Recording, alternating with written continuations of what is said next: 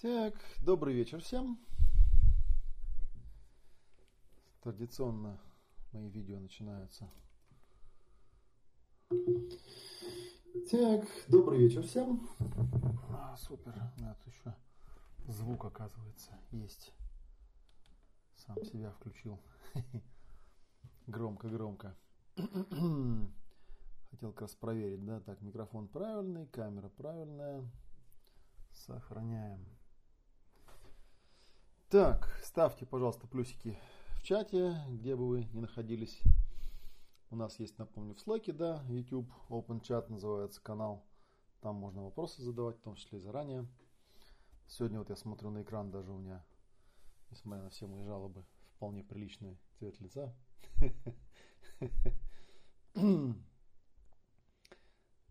Да. Подождем немножечко, пока народ соберется, но в принципе какое-то количество, да, плюсики вижу. Спасибо. Вот. А, сегодня у нас 17 мая 2017 года. Как вы видите, а, вечерний Ом вернулся на канал в YouTube, потому что оказалось, что Facebook не так хорош, как мне изначально показалось. Вот, поэтому будем пока здесь вещать. Тем более, что на канале на самом деле больше всего подписчиков, больше всего зрителей собирается. Это всегда приятнее, да? Когда рассказываешь не просто там непонятно кому, а каким-то знакомым людям, которые приходят и смотрят наши трансляции. Да, да YouTube Open Chat, сюда можно заходить, здесь можно задавать вопросы. Еще раз на всякий случай напомню, так, плюсики зачем, зачем в PGS-1-то ставить плюсики? YouTube Open Chat, наш канал, который я буду смотреть здесь. Я напомню, что э, вечерний ОМ – это формат трансляции, где все зависит в принципе от вас, все зависит от ваших вопросов. Вот, да, спасибо за плюсики. Ну и, соответственно, чем больше вы будете задавать вопросов, тем интереснее будет трансляция. Потому что, в принципе, конечно, из головы там что-то рассказывать дело интересное. А, но для этого у нас есть обучающие курсы, где я, собственно, подробно все это излагаю. А на вечернем ОМе у нас неизменно, когда нет вопросов, ничего толком не получается, а получается просто какая-то такая слово-мешалка, да, ни о чем.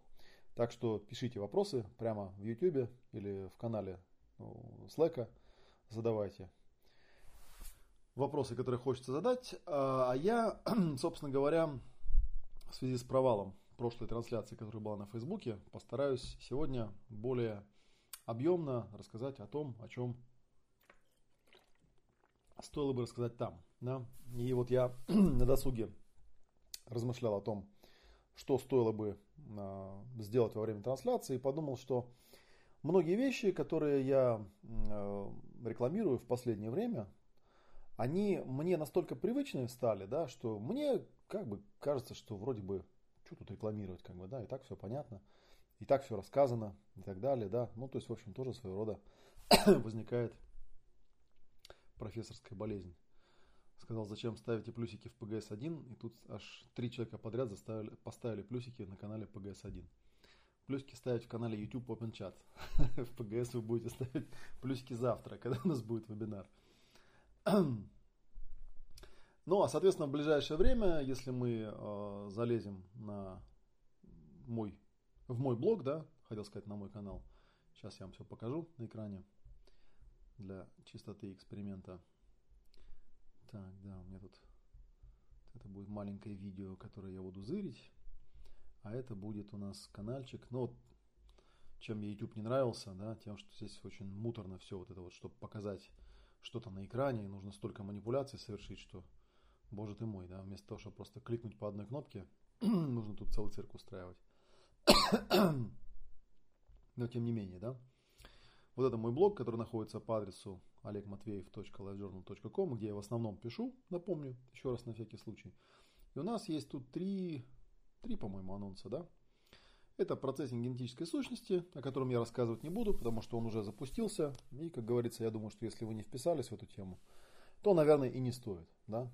Хотя, по большому счету, напомню, что если вы по этому баннеру вот кликнули бы, да, то вы попали вот в этот раздел магазина и увидели бы что здесь у нас в новых товарах э, все еще доступны видео по PGS номер один, интегральным эмоциям, первому, второму разделу, которые уже прошли, но все еще можно приобрести видео доступ к видео закроется по завершении большой серии.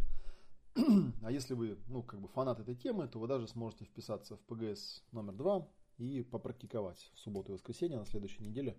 У нас будет практика с учетом всяческой критики, которую прислали по результатам суперсерии. Все это будем делать. Вот. А второй анонс это у нас Жильбер Рено. 29, 30, 31 мая он будет проводить в Москве ступень 1. 2, 3, 4 июня будет идти семинар Toolbox, да, сумка с инструментами. И 6, 7, 8 июня ступень 2. То есть, в принципе, такая наполненная программа. И вот мы немножечко задержимся сейчас на этой теме. Я об этом порассказываю, потому что Жильбер Жильбером, да, а все-таки, наверное, стоит рассказать, чем он занимается. Я постараюсь вот сейчас не дублировать того, что рассказывает он сам, потому что если пониже полистать э, в блоге, да, то вы найдете здесь, сейчас, где это было, вот, такой есть пост, вечерний ОМ, Жильбер, Жильбер Рено в Москве в мае-июне 2017 года. Я под вот этим баннером, ну, который, собственно говоря, опять же, да, ведет прямо в магазин, вот сюда, где можно увидеть цены на его мероприятие, а, находится два видео. Эти два видео а, были записаны в, с целями презентации – они были записаны, по-моему, в разные годы э, для онкопсихологической конференции. Оба они там час с небольшим длятся, и оба из них ведет сам Жильбер. То есть, соответственно, вы можете его услышать в моем переводе, хорошем переводе, да, где он рассказывает и показывает, ну, вот какую-то суть исцеления воспоминаниям. И по причине того, что эти видео доступны, в принципе, нет никакой необходимости проговаривать его теорию, ту, которую он там, в общем, достаточно подробно рассказывает. Тем более, что видео не такие большие, да. Я не помню, делали ли мы, ну-ка, делали мы к ним а, тайм-коды. Да, тайм-коды здесь есть, да, вот в этом видео есть тайм-коды, видите, здесь подробно расписано. Что к чему, ну, кстати, кто-то спрашивал про циклы, да, тут есть вот, да, про закон циклов рассказано. Так, а второе видео, ну-ка, есть тут тайм-коды. Так, тут тайм-кодов кажет. Нет, тоже есть тайм-коды. Видите, тоже есть тайм-коды. И, в общем, здесь все подробно объяснено. В том числе рассказано, что будет на семинаре а, в Москве. И внизу всякие хвалебные комментарии. Но ругательные я стер. Шучу. На самом деле, обычно комментарии не стираю. Оставляю как есть. Да. Вот. Так что вот а, это первое, на что стоит обратить внимание. Так, давайте я вернусь. Что-то куда-то я улистал. Где у нас тут? Вот. Вот мой пост. А, ну, собственно, он не нужен, да, я просто показал, да, что здесь есть баннер Жильбер Рено, по которому можно все найти. Вот, давайте я расскажу вам буквально немножечко о Жильбере со своей точки зрения, то есть того, чего он там точно не рассказывает. А вы, если вам интересно, позадавайте вопросы. Ну, и я сразу скажу, что, да, конечно, абсолютно открыто говорю, что я всем очень рекомендую сходить на Жильбер Рено, потому что, на мой взгляд, это редчайший специалист. Это специалист, у которого огромное количество успешных кейсов. И то, чем он мне понравился в 2013 году, когда я впервые к нему попал на семинар, это то, что он рассказывает совершенно реальные случаи. В отличие от... Ну, вот некоторые не любят, когда я критикую ну, так называемых своих коллег там, и так далее. Да? На свете есть очень много людей, которые пытаются у нас вести семинары по германской новой медицине, по, ну, в основном по германской новой медицине, да, Среди этих специалистов нет ни одного человека, который бы реально мог бы привести примеры успешных кейсов. Потому что рассказывать про аллергию на мандарины, да, вылеченную с помощью там, ДПДГ, ну, кто знает, тот поймет, это на самом деле смешно. Потому что у Жильбера есть сотни случаев исцелений, когда он работал с людьми больными раком, больными самыми вот этими страшными диагнозами всякими. И чем интересен его именно семинар? Да? Э, к Жильберу именно, на мой взгляд, э, полезно попасть на семинар. Потому что у него семинар очень интерактивный. Это не просто чтение лекций, да, это он начитывает какие-то материалы на примерах кейсов из э, своего опыта, он рассказывает, как это все работает, он, изда... он показывает, рассказывает там, конечно, основы ГНМ, да, вот последнее время на последних семинарах он стал поменьше внимание уделять таким, такой же общеизвестной информации, которую можно в книжках прочитать. Вот. И он больше уделяет внимание именно интерактивной работе с участниками. И можно видеть, конечно, что когда вы находитесь в группе, да, когда вся группа вот так вот разогрета этой информацией, и все задают вопросы, и все как-то участвуют, то на самом деле уровень проработки, он э, значительно в положительную сторону отличается даже от индивидуальной сессии.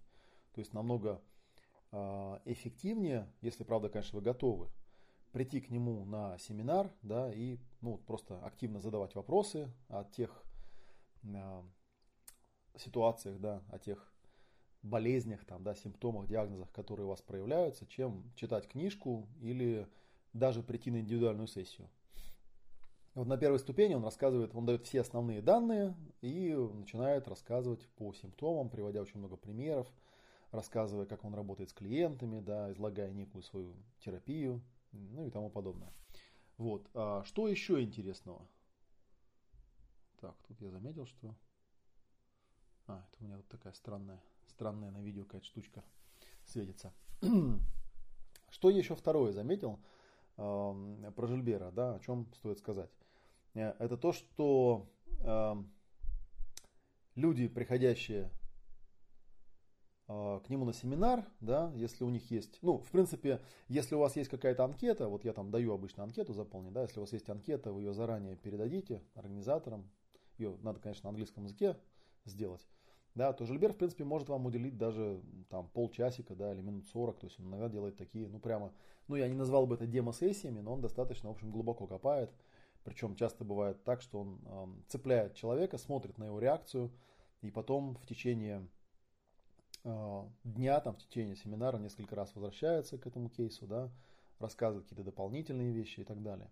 В этот раз на самом деле будет очень редкий э, шанс попасть на практический семинар. Я вот уже говорил, да, что я не очень понимаю, почему он на каждой ступени не делает, ну, хотя бы один день такой практики. Но, видимо, это связано с тем, что э, все-таки большинство людей приходят, ну, они не терапевты, они приходят с какими-то своими вопросами, своими проблемами. Вот, и поэтому им, наверное, ну, выступать в роли практикующих не так комфортно. Но вот э, три дня 2, 3, 4 июня, вот этот вот редкостный, э, ну, не семинар, наверное, не знаю, практическое занятие, практикум, да, который называется Toolbox, он представляет собой именно практикум. То есть там даются э, все процессы, которые он так или иначе упоминает вот в своих ступенях. И люди три дня с утра до вечера практикуют. Их делят на пары, на тройки. На пары, по-моему, он всех делил. И вот люди по парам друг другу проводят все эти процессы. В том числе есть те процессы, из непереведенных книжек на русский язык, которые напоминают, потому что люди иногда беспокоятся, говорят, а вот вы нам упомянули, да, там э, какой-то процесс костер, который он очень любит там, да, рассказывать о нем. А вот где его есть описание? Вот его описание есть в раздатках к тулбоксу, и, соответственно, практика будет прямо на семинаре вот по этому самому тулбоксу. Вот. Ну а ступень 2 он там просто продолжает рассказывать про различные э, диагнозы, различные симптомы и по органам, по телу идет. В прошлый раз он приезжал, у него была ступень первая и третья, и все. В этот раз он приезжает э, ну, на две недели почти, три семинара по три дня. И, э, и, соответственно, если вы на все три семинара приходите, то у вас шанс разобраться со своими проблемами очень сильно повышается, да, тем более, что между ступенями будет практика. Вот, и Жильбер там активненько бегает, супервизирует, да, подсказывает что-то, участвует, иногда берет сам кого-то в сессию, там, да, работает с ними интерактивно и так далее. То есть, в принципе, лично я предвкушаю все это мероприятие. Очередной будет апгрейд моей квалификации.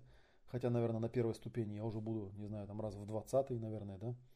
На второй, ну, поменьше, он их пореже проводит. Toolbox проводится второй раз. Один раз он уже проводился в Москве, это было давно. Наверное, это было в позапрошлом году, вот судя по моим ощущениям. Мне кажется, что это было или лето 2015, или может быть даже начало 2015 года, то есть давно это было. Вот что я могу рассказать про Жильбера Рено. Если у вас есть какие-то вопросы по исцелению воспоминаниям, по Жильберу, да, вот, э, собственно, про циклы там просили рассказать. Я вообще на самом деле где-то про циклы уже рассказывал. Циклы это один из э, методов проработки, когда Жильбер – ищет ключевые травматические события, применяя математический принцип цикличности. Да? Их есть несколько базовых таких циклов. А, один из этих, ну, некоторые из них можно определить просто прописав свою линию жизни, да, и заметив, что у вас определенные события повторяются действительно с определенной регулярностью. Я вот в свое время там рассказывал и показывал, да, что еще до всякого Жильбера однажды я в одной книжке прочитал, что каждому человеку отведено прожить на белом свете 25 тысяч дней. Мне было тогда лет 9, вот, и я тут же взял, сосчитал э, на бумажке, да, сколько дней я уже прожил, и даже какое-то время вел дневник, вот каждый свой день нумеровал, так вот меня эта тема зацепила. И вот и когда я стал вот все цифры эти разбирать, там рисовать, я вот заметил, да, что, ну, в 9 лет я этого, конечно, не заметил, я это заметил позже. Сам цикл я, по-моему, по-настоящему посчитал, когда я э, в, 2000, в начале 2000-х годов, у меня там был кризис, связанный с разводом. Я решил посчитать, что у меня в жизни вообще происходит и как. Я когда события вспоминал и прописывал, вдруг понял, что действительно есть такой семилетний цикл, он там циклически повторяется. У меня семилетний цикл связан, ну там несколько было событий, да, наверное, самое простое объяснение, что просто в 7 лет я пошел в школу, и для меня это было достаточно такое сильное изменение в плане обретения самостоятельности. Я довольно хорошо помню первые дни в школе, вот уже в серьезной школе, да, когда они в детском садике, там не в нулевом классе мы учились какие-то буковки цветными карандашами писать, а когда мы именно в школу пошли, я понял, что я уже взрослый и совсем по-другому себя стал ощущать. вот, и у мозга срабатывает часто такая штука, да, что если произошло какое-то критическое событие, связанное с резким усложнением конфигурации жизни, то есть качественное изменение какое-то произошло, то мозг этот момент отмечает как ключевой, да, и он начинает, ну, логика примерно такая, да, что если от нуля до 7 лет я дожил как-то и выжил, и случился какой-то критический момент, когда я, грубо говоря, пережил некое новое рождение, да, есть такой цикл автономности, так называемый, то с этого момента мозг э, может начать в той или иной степени воспроизводить те э, эмоциональные состояния, да, иногда даже те события притягивать. Ну, не в буквальном смысле, конечно, да, а в смысле вот в, в общее, э, в смысле переживания, скажем так, да, в смысле общего ощущения, притягивать те же самые события, которые э, были вот от 0 до 7, соответственно, от 7 до 14 будет это повторяться, потом от 14 до 28 там, и так далее. Вот. Ну и, соответственно, у каждого человека есть свой возраст автономности. Вот этот вот момент, когда они почувствовали себя отдельными существами, да, он как бы берется за ноль. Кто-то уехал из дома в 17 лет, как я, например, да, кто-то в 29, кто-то и в 35, там, да, всякое бывает. И, соответственно, у многих людей бывают вот такие циклы, там, 19-летние, 15-летние, 29-летние. Вот, и очень интересно всегда наблюдать, как Жильбер эти схемы рисует и находит какие-то ключевые события, потому что э, в отличие от Э, базовой теории германской новой медицины, где считается, что если человек э, заболел или приобрел какие-то симптомы в определенный момент, нужно искать непосредственно, что произошло за месяц перед этим, или в крайнем случае в течение предшествовавшего года, да, и дальше они не идут, то в исцелении воспоминаниям, но оно не просто так называется исцеление воспоминаниям, да, recall healing, там идут в глубину. В частности, смотрят по циклам. Да, то есть, ну, к примеру, если у меня есть 7-летний цикл, и у меня что-то случилось, ну, скажем, э, в 22 года, да, то 22 года будут соответствовать э, возрасту 15 лет, то есть минус 7 лет, будут соответствовать возрасту 8 лет, будут соответствовать возрасту 1 года и будут соответствовать первому месяцу беременности. И вот я каждый раз удивляюсь, но действительно, если э, возраст автономности, вот этого да, ощущения возникновения – реальной самостоятельности у человека вычислен правильно, то с помощью вот этого нехитрого подсчета обнаруживаются самые удивительные, давно забытые какие-то моменты, которые, оказывается, действительно прям по математическому закону срабатывали. И бывает такое, что ключевая травма у человека находится в возрасте а, одного месяца, да, или в, в первом месяце беременности даже, или там в восьмилетнем возрасте, хотя реальная болезнь у него появилась там, ну вот в 22, например, там, да, или там в 29, к примеру если вот в эту же модель использовать. Также он очень часто использует цикл, который называется половинный, когда он берет какую-то ключевую дату, да, определяет возраст, сколько лет и месяцев человеку было на этот момент, делит пополам. Ну, потому что это как бы закон такой, да, равновесия. Есть такой половинный цикл по синусоиде. Да, то есть здесь что-то у меня тут, блин, болтается, да. и тоже находит какие-то ключевые события. Есть еще несколько способов, да, один из них, ну, вот, который, наверное, стоит упомянуть сходу, да, если вам интересно, это когда мы человеку составляем э, линию жизни, и потом просим его точно такую же линию жизни прописать с ключевыми событиями жизни и с указанием возраста в годах и месяцах для мамы и отца, и потом поставить их параллельно. И очень часто обнаружатся такие удивительные вещи, да, когда человек прямо вот явно видит, что он воспроизводит сценарий жизненный своей мамы или своего папы, иногда бывает и того, и другого, и какие-то ключевые даты, ключевые события в его жизни с точностью прямо вот до дня, ну иногда там до недели совпадают. Обычно вот как раз кто-то там в Аске меня спрашивал недавно, да, на тему того, насколько там все эти события, которые в жизни у человека происходят, насколько они предопределены биологией. На самом деле, как раз когда человек циклы вот эти биологические прописывает, у него достаточно жесткие такие происходят осознания, да, когда он всю жизнь, ну, он понимает, что он там всю жизнь считал, что он профессию выбрал, потому что она его увлекала, а потом понимает, что он на самом деле эту профессию выбрал для того, чтобы скомпенсировать некую проблему, которая была у него там в роду, у папы, у мамы или у бабушки с дедушкой. Вот, потому что эта проблема, ну там условно говоря, так есть классические примеры, да, если человек врач, то почти что стопроцентная вероятность будет, что у него в роду обнаружится кто-то, кто умер дома, потому что врач не успел доехать, потому что дома не было врача. И вот рождается человек, который потом испытывает нестерпимое желание стать врачом, вот, и всех лечить, к примеру, да. Ну или там переводчик, да.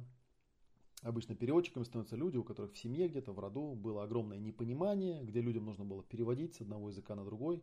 Ну, не в буквальном смысле переводить, хотя иногда бывает и в буквальном, а в переносном, да, то есть люди мыслили и говорили на разных языках, а, не понимали друг друга там и так далее. Ну вот рождается потом такой человек, у которого э, такая фишечка, да, он хочет изучать языки, он хочет уметь объяснять, интерпретировать, рассказывать, преподавать чего-нибудь там и так далее. Это вы как понимаете, я про себя говорю, да. И вот такие вещи, они часто обнаруживаются. Вот, это то, что можно вот рассказать такую интересную часть про циклы. Ну, на самом деле у Жильбера там на семинаре очень много примеров, он прям там показывает, у него есть живые примеры, в том числе и с родственниками со своими он работал, с родственниками жены. У него жена китаянка. Очень интересная такая китаянка, журналистка, она знает японский, и они жили там, она жила в Японии и в Китае, Жильбер бывал в Японии и в Китае. Такая совершенно иная культура. И он очень интересно рассказывает про это все, как он про с ее отцом там работал. Вот. Но это все его примеры, да, он их на семинаре подробно расскажет. Если у вас какие-то, еще раз повторюсь, по Жильберу есть вопросы, то задавайте. Давайте я загляну. загляну. Так, Олег, скажите, пожалуйста, как влияют самоубийцы на свой род? Мой дядя покончил с собой в возрасте 23 лет. И в вашем роду тоже были самоубийства. И как вы смогли преодолеть их негативное влияние? Вот, ну, про самоубийц это я говорил. Действительно, был такой момент, э, связанный с тем, что у меня э, обе мои бабушки покончили жизнь самоубийством, да, это правда, причем про одну из них я это узнал постфактум, на самом деле я этого не знал до того, как, ну, до определенного момента, да, узнал я это случайно. Вот. Ну, на самом деле она там не покончила самоубийством, она попросила свою старшую дочь, чтобы она ей помогла уйти из жизни. И только потом, там, случайно сопоставляя факты, да, мы догадались, что на самом деле она умерла не просто так, она умерла в очень странный момент. Мы с мамой уехали, мне было 4 года тогда. Вот мы уехали, на следующий день она умерла. И причем умерла так странно, что пока мы, в общем, возвращались, ее уже успели закопать. Вот. Я помню, что у мамы была страшная истерика по этому поводу, да, а потом она уже вот как бы а, постфактум э, выяснила, что оказывается, оказывается, вот так вот было дело. Вторая бабушка, папина мама, а, покончила с собой в буквальном смысле. Она намотала цепь на шею и прыгнула в колодец. И задушилась, короче говоря, ну типа повесилась. Вот, и совсем недавно я выяснил, что старший брат моего деда, у меня дед Петр, да, Петр Алексеевич, папа Владимир Петрович, а я Олег Владимирович. Вот э, у Петра был старший брат, он, правда, не был первым номером, э, он не был первым ребенком в семье, как я. Он был, э, он был то ли третьим, то ли четвертым. В общем, мой дед был четвертым, то есть, в принципе, оказывается, все-таки я вот с четвертым номером с дедом резонирую, да. Но, тем не менее, его старший брат тоже в возрасте, кстати, в моем возрасте, ему было 44 а, или 45, он застрелился. Но он после войны был сильно травмированный, да, что-то там он, в общем, не выдержал, застрелился. То есть, у меня было трое самоубийц. На самом деле, ну как самоубийцы влияют? Очевидно же как, да. То есть, самоубийца на самом деле очень тяжелое послание отправляет в рот, а, которое звучит примерно так, да, что можно решить проблему, да, лишив себя жизни. То есть для того, чтобы выжить, да, телом это интерпретируют очень странно, да, для того, чтобы выжить, надо умереть. Да, и, вы, и у биологической программы сбивается настройка. Да, получается, что есть некий предок, который лишил себя жизни, потому что так ему было лучше. И тогда у человека могут возникать такие суицидальные настрои. А, в определенном возрасте, да, какие-то кризисы могут возникать, самые всякие странные там и так далее. Вот, что на самом деле, ну, достаточно сильно ухудшает качество жизни, скажем так. Вот. Ну, а как это преодолевается? Преодолевается через осознание. Ну, во-первых, через... Э, ну, вы, наверное, знаете, что с подобными вещами работают в расстановках, да. В принципе, я даже не делал по этому поводу расстановки, да. Я просто однажды вечером просто сел и все эти вещи тщательно проговорил, там, э, с отцом, с матерью. Вот, потому что с самоубийцами там какая проблема? Обычно это все скрывается. То есть нет такого, да, что приходит и говорит, ой, сынуля, ты знаешь, у тебя обе бабушки были самоубийцами, а еще старший Э, старший брат твоего деда тоже застрелился, да, замечательно, отлично просто. Вот.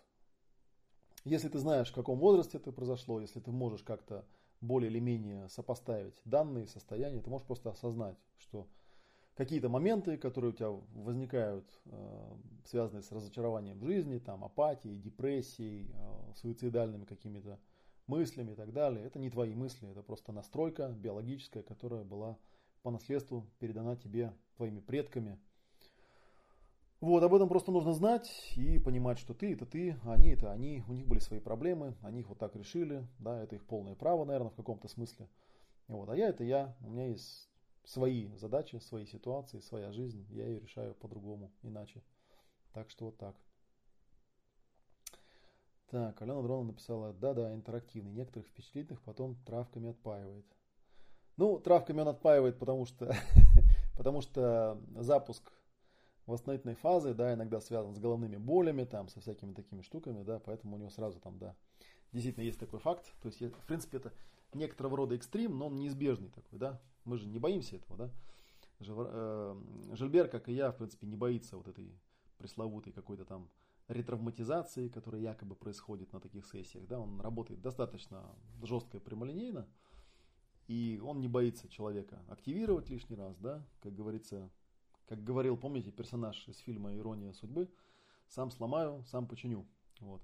И действительно, да, у него на столе есть такая штука, у него стоят там флакончики с какими-то препаратами, да, которые он там прыскает, и он сразу заранее дает рекомендации, да, что если вы там слушаете какой-то материал, и у вас вдруг пойдет какая-то активация, там голова заболит или еще что-то, есть там известные вполне способы из техники безопасности, как себя э, отрегулировать, да. Но в любом случае, да, это страдания уже приятные, это страдания, которые ведут к исцелению, да, а не к чему-то плохому. Так что вот. А подтвердить я могу. Действительно, на семинарах там кроют достаточно так серьезно. Да, в общем, все так. Так, жмотство мужчины по отношению ко мне. Понимаю, что, видимо, проблема во мне. Олег, вы с этим сталкивались? Со жмотством мужчины по отношению ко мне? Нет, не сталкивался. И куда направить силы на исправление всей ситуации, если можно? Ну, у нас э, были, был семинар «Глубокие ясные отношения». Я вот тут думал, да, о том, чтобы сделать очередной прогон и апгрейд его. На самом деле, есть такая вещь у нас, да, и это, наверное, можно через роли прорабатывать. Это то, что мы делали на интегральных ясных эмоциях. Что мы, попадая в определенные роли, притягиваем к себе людей, которые нашу игру дополняют. То есть, если у меня в жизни, ну, в основном, да, с точки зрения глубинной семейной терапии, трактуется очень просто. А, у человека есть в начале жизни, в фазе программирования, да, период так называемой импринтной уязвимости, когда записывается основная биологическая прошивка. Да, вот пользуясь компьютерной аналогией, можно сказать, что ставится операционная система, как бы. И эта операционная система, она определяет предрасположенности человека, в том числе и вот к тому, с кем он будет взаимодействовать, да. И это очень странно, да, потому что, э, ну, точнее, это как раз не странно, да, э, если у меня есть настройка, например, да, что э, человек, который, с которым я вместе, да, не может быть по отношению ко мне щедрым, да, то, ну, собственно говоря, щедрых людей я не буду замечать. На самом деле есть очень простое объяснение, совсем простое фазе программирования есть определенные персонажи, обычно это мама и папа, которые должны любить и заботиться и закрывать все наши потребности. Так устроена человеческая жизнь, что в начале жизни э, младенец, да, детское существо, оно настолько беспомощно, что оно полностью, стопроцентно зависит от родителей. Соответственно, конечно, по причинам субъективного и объективного характера родителям далеко не всегда удается э, понять, что за потребность у ребенка, закрыть ее оптимально, да, плюс еще среда как-то влияет на это все и так далее. И в итоге у человека возникают такие, ну, незакрытые, э, можно сказать, гештальты, да, если вам это слово понятно, ну, или незаклы, незакрытые, э, как бы это сказать-то, незакрытые притяжения, что ли, да, незакрытые потребности. И они проявляются в том, что позже в жизни, когда он уже взрослый, и он начинает искать себе партнера, он ищет человека, который максимально напоминает, ну, то есть он ищет человека, который в принципе соответствует двум основным критериям. Первое, это человек должен быть достаточно сильно похож на маму и папу, ну или там на, других людей, которые о нем заботились или должны были заботиться в детстве. Потому что именно эти персонажи его подсознанием, его прошивкой воспринимаются как те, кто должен меня любить. Вот, и, кстати, вот сейчас у Марины Комиссаровой в блоге, э, я там перепостил у себя в ЖЖ, посмотрите, Мамонтя там называется пост. Она там рассказывает о том, что если у вас есть какая-то авторитарная фигура, на которую вы как-то реагируете, да, то задайте себе вопрос, она для вас кто, мама или папа? Вот. Парадокс заключается в том, что если мы находим человека, который по характеру максимально соответствует маме, папе, мама, папа, баба, дедушке, да, то есть такому гибриду тех, кто должен был меня любить, а, то с очень большой степенью вероятности он будет вас фрустрировать ровно теми же самыми способами, которыми вас фрустрировали мама, папа, баба, дедушка. Ну, потому что характер это тот же самый. И обычно человек, когда этого не понимает, то он находится в ловушке так называемого бессознательного партнерства. То есть он находит какого-то персонажа, в отношении которого у него есть бессознательное ощущение, что этот человек закроет все его потребности. Вот. Этот человек его фрустрирует, и он постоянно даже наблюдает такое ощущение, что вот супруга как будто нарочно придумали, чтобы обламывать меня наиболее жестоким образом. И, в общем-то, на самом деле эта догадка недалека от истины. Поскольку по характеру он похож на мама, папа, баба, дедушку, то он действительно меня обламывает наиболее правильным способом. Ровно так, как я обламывался, когда я был маленький, беспомощный и так далее. Ну и дальше, в общем, целая технология, как перейти от бессознательного партнерства к сознательному партнерству. На самом деле это все расписано достаточно подробно везде, да, вот, например, если, ну, то, что Марина спросила, да, если мне попадаются мужчины, которые жмоты, да, нужно задать себе вопрос. Вот эти мужчины, которые жмоты, кого они для меня олицетворяют? Кто это? Мама, папа, бабушка, дедушка, кто-то другой, кто меня опекал, когда я был маленький? То есть, кого я в них вижу? И вы увидите, что на самом деле, если эту тему разобрать, действительно проработать, то в общем ситуация достаточно кардинальным образом может поменяться. Вот, так что, так что вот. Наверное, я более подробно в это занырнуть не могу. У нас это, в общем, ну, сейчас мы пока убрали вот эти глубокие ясные отношения, потому что надо их, наверное, все-таки пересмотреть и оптимизировать. Но если вам интересно, ну, можем сделать сессию, я вам за одно занятие могу очень хорошо и толково изложить, собственно говоря, что нужно конкретно сделать, какие упражнения, они у меня даже где-то, по-моему, расписаны, потому что я периодически ко мне обращаются семейные пары вот именно с подобными вопросами, да, почему я так нервно реагирую на своего мужа, почему он такой, почему он эдакий, почему ко мне такие мужчины притягиваются, почему ко мне такие женщины притягиваются. Это не всегда связано именно с близкими эмоциональными отношениями, но в близких эмоциональных отношениях это наиболее болезненно, да, потому что когда это касается там друзей, соседей там или еще кого-то, это там не так страшно, потому что, ну, если был у меня друг и не стало друга, ну как-нибудь переживем, да а вот как бы близкий партнер, там, да, жена, там, муж, там, да, сексуальный партнер, любовница, любовник. Обычно это очень большие трагедии, когда такие отношения или распадаются, да, или люди в них мучаются, потому что, с одной стороны, они как бы каким-то нутром чувствуют, что ну как-то, блин, это же правильный человек, я же его люблю, с одной стороны, а с другой стороны, ну так вот он такой какой-то изощренно жестокий, так меня вот обламывает, прям как будто нарочно это все делает что я прям не знаю, куда деваться, да, человек вот в эту ловушку и попадает. Ну вот так, да, я не знаю, там ответил на, на ваш вопрос или нет, если не ответил, то уточняйте. Так, Ирина спрашивает, Олег, подскажите, пожалуйста, как самостоятельно вычислить эти циклы, где подробно об этом почитать? А, я где-то недавно подробно о них рассказывал. Вообще говоря, я обещал об этом рассказать на вот текущих вебинарах, которые у нас ПГС номер два. Можно вписаться на них и послушать. А, с одной стороны, да. С другой стороны, в принципе, я вам уже рассказал. Я просто сейчас сходу не вспомню, где у меня есть подробное описание. Наверняка оно есть э, вот у меня на канале. Э, если зайти прямо на лицевую страницу, да, можно найти... Так, сейчас, чтобы сильно не мешать, попробую посмотреть. Вот смотрите, да, сейчас заходим на канал на мой в YouTube. Вот. Мы же тут недавно все тайм-кодами да, раскрасили. Вот он мой канал, мой канал. вот у нас там текущая трансляция, видите, показывается в эфире. А, тут есть раздел, да, биологика, ясное здоровье, процессинг при болезнях и травмах. Вот открываем этот раздел. Вот, я думаю, что лучше залезть на здесь вот на исцеление воспоминаниям. Там, видите, достаточно много видео. Нам даже, наверное, не нужны эти видео, чтобы их смотреть подряд. Там нужно просто по тайм-кодам посмотреть, где в тайм-кодах я про циклы рассказывал. Сто процентов я где-то про них подробно рассказывал. Но на мой взгляд, вот то, что я рассказал, это тоже вполне достаточно. Да, если этого недостаточно, опять же, ну, моя рекомендация будет, в принципе, та же самая. Как бы, да, если вам что-то непонятно, приходите на консультацию, я вам на консультации все подробно расскажу. И даже циклы вам эти посчитаю. Это, в общем, дело не такое уж, не такое уж и хитрое, собственно говоря. Так. Так, хорошо, пишет так, Сергей П. Первый, второй, родившийся ребенок или первая, вторая ну, беременность. Что правильно? Ну, вообще в родовом дереве всегда считают беременности.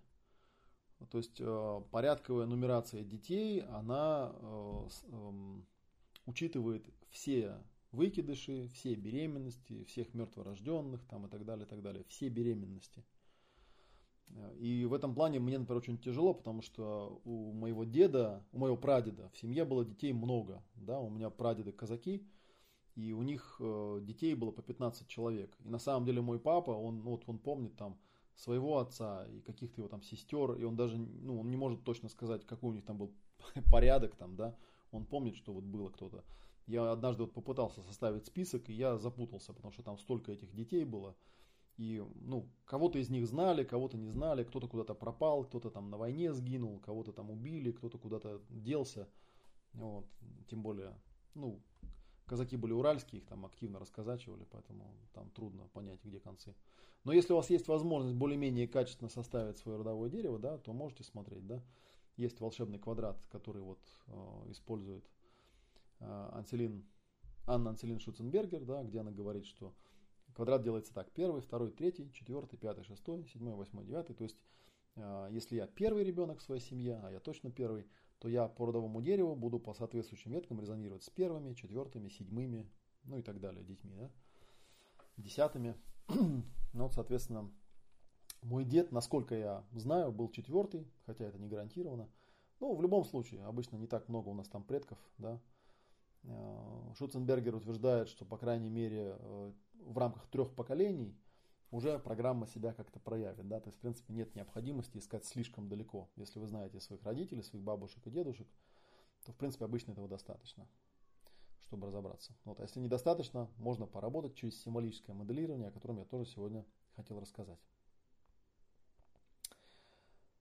Так, э, Кристина спрашивает, Олег, подскажи, с чего начинать? Я за тобой слежу уже много лет, наверное, около 8-9. Все хожу вокруг да около, ходила на семинар по эмоциям, покупаю книжки, некоторые курсы.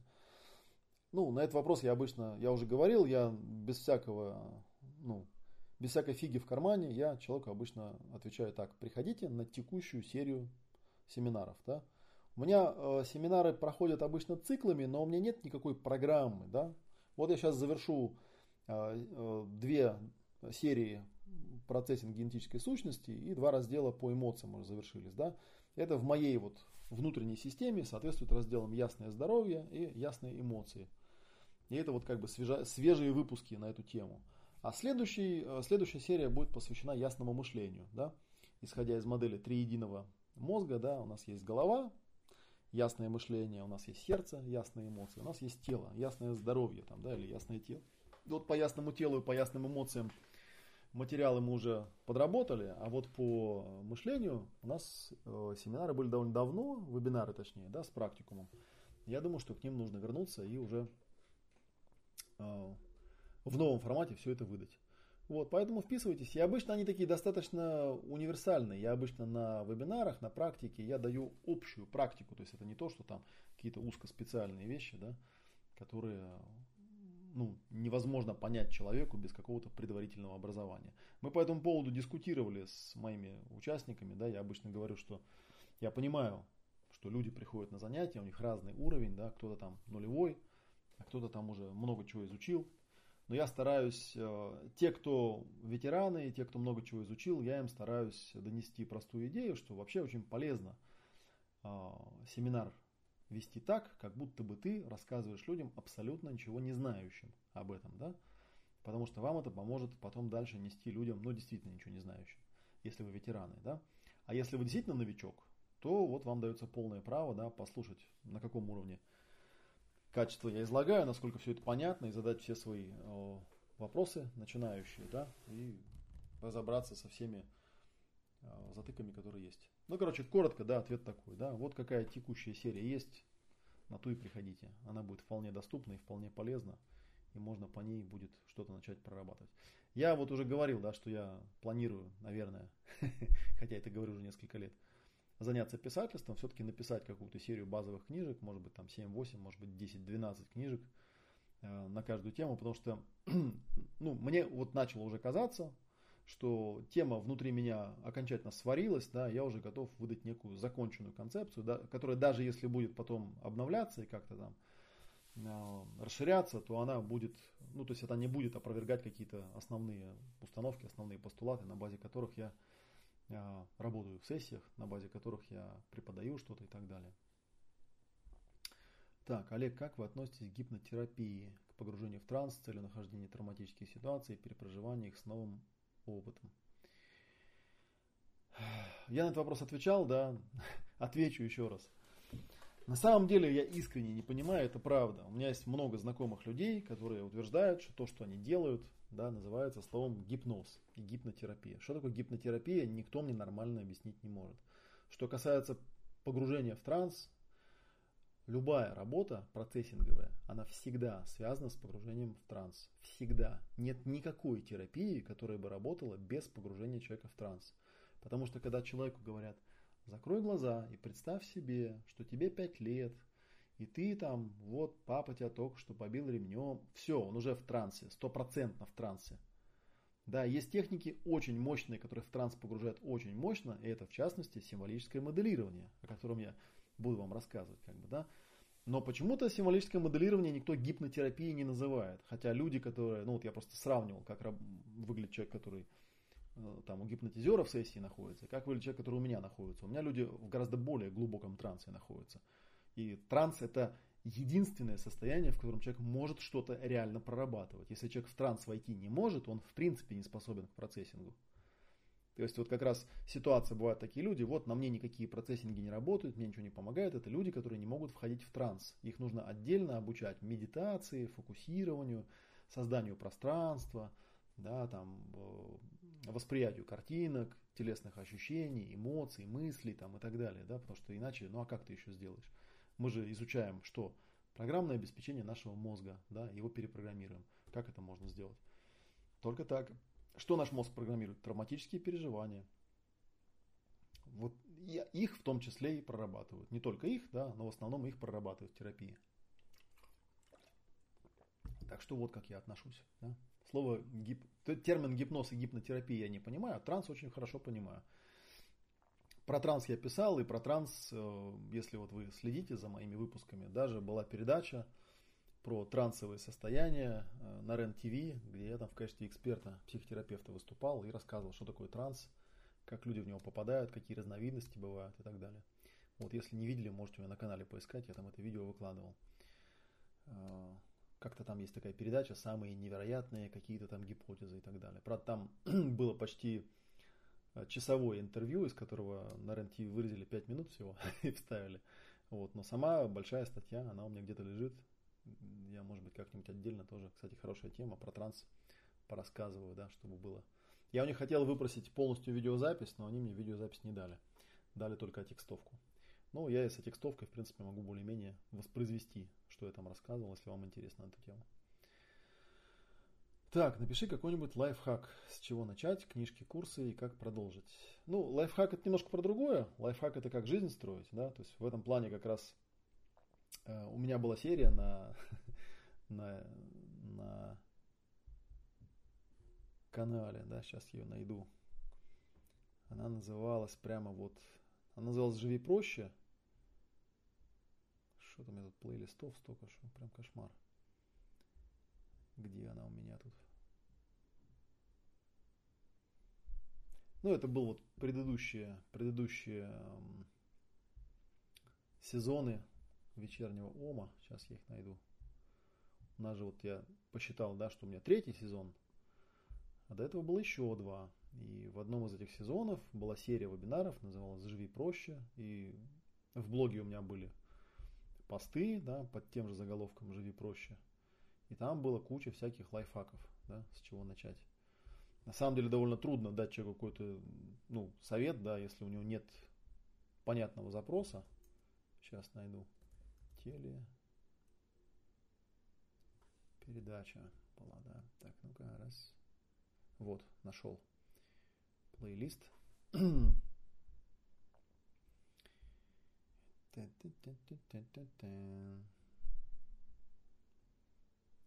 Он, кстати, не, не здесь. А, нет, здесь, здесь. Ну, так, давайте я вам покажу просто, на что я тут на экране смотрю.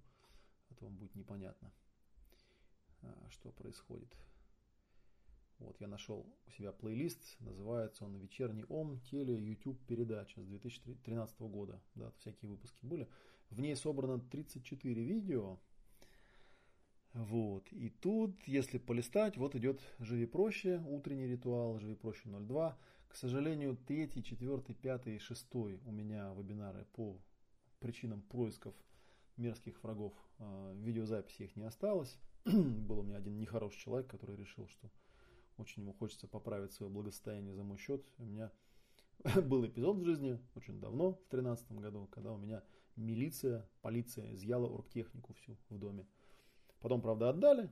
Вот, ничего из этого не вышло у нехорошего человека, да, но вот благодаря этому вебинары, которые тогда выходили, я их просто с ноутбука вел, вот, они не записались. Да? Но тем не менее, вот, живи проще, 01, 02, 07, 08. Вот, э, ну, если интересно, я могу сейчас этот плейлистик прямо сюда вот запулить. Так, где тут вопросы задают? И где их задают? Сейчас, один секунд. А, выпал, короче, из осадка. Сейчас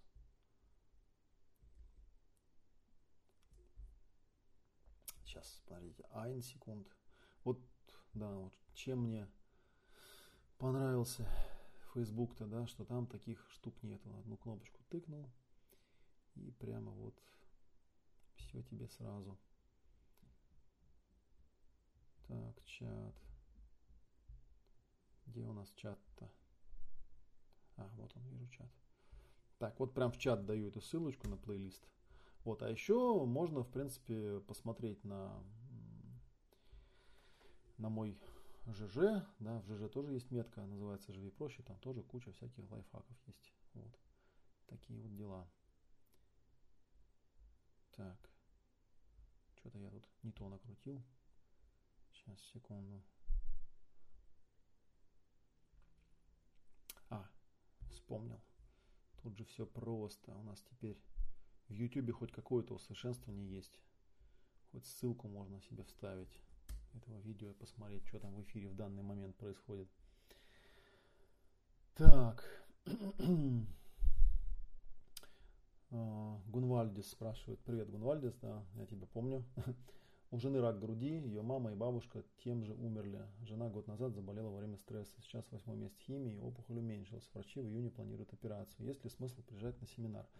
Я уже говорил про Жильбера, да, что Жильбер у нас э, реально, это без э, всякого там обмана, да, является специалистом именно в частности по э, раку женской груди. Uh, у него было более 300 пациенток, очень много хороших, успешных случаев, да, то есть в этом плане у него экспертиза непревзойденная, поэтому приезжайте, если вы хотите все-таки, да, это как-то разрешить. Знаете, в чем проблема, да? Химиотерапия, э, операции, да, облучение, они не убирают конфликта, они не убирают эмоциональный заряд. Поэтому на самом деле, даже если все это сработает, да, все равно остается некая вероятность, что заряд остался и может сработать опять. Вот. И если тем более у мамы, ну, я не буду использовать слово наследственное, потому что это неправда, да, тут наследственности нет, передается не, это не по генам передается. Сама программа является биологической адаптацией, она есть у каждого, да, она даже у мужчин есть. Бывает там какой-то полпроцента случаев рака груди, бывает и у мужчин, кстати говоря, если вы не знали. Вот. Если у нее бабушка и мама, это означает, что в семье есть какой-то заряд, который, э, ну, что-то родовое, да, что-то вот передавалось из поколения в поколение.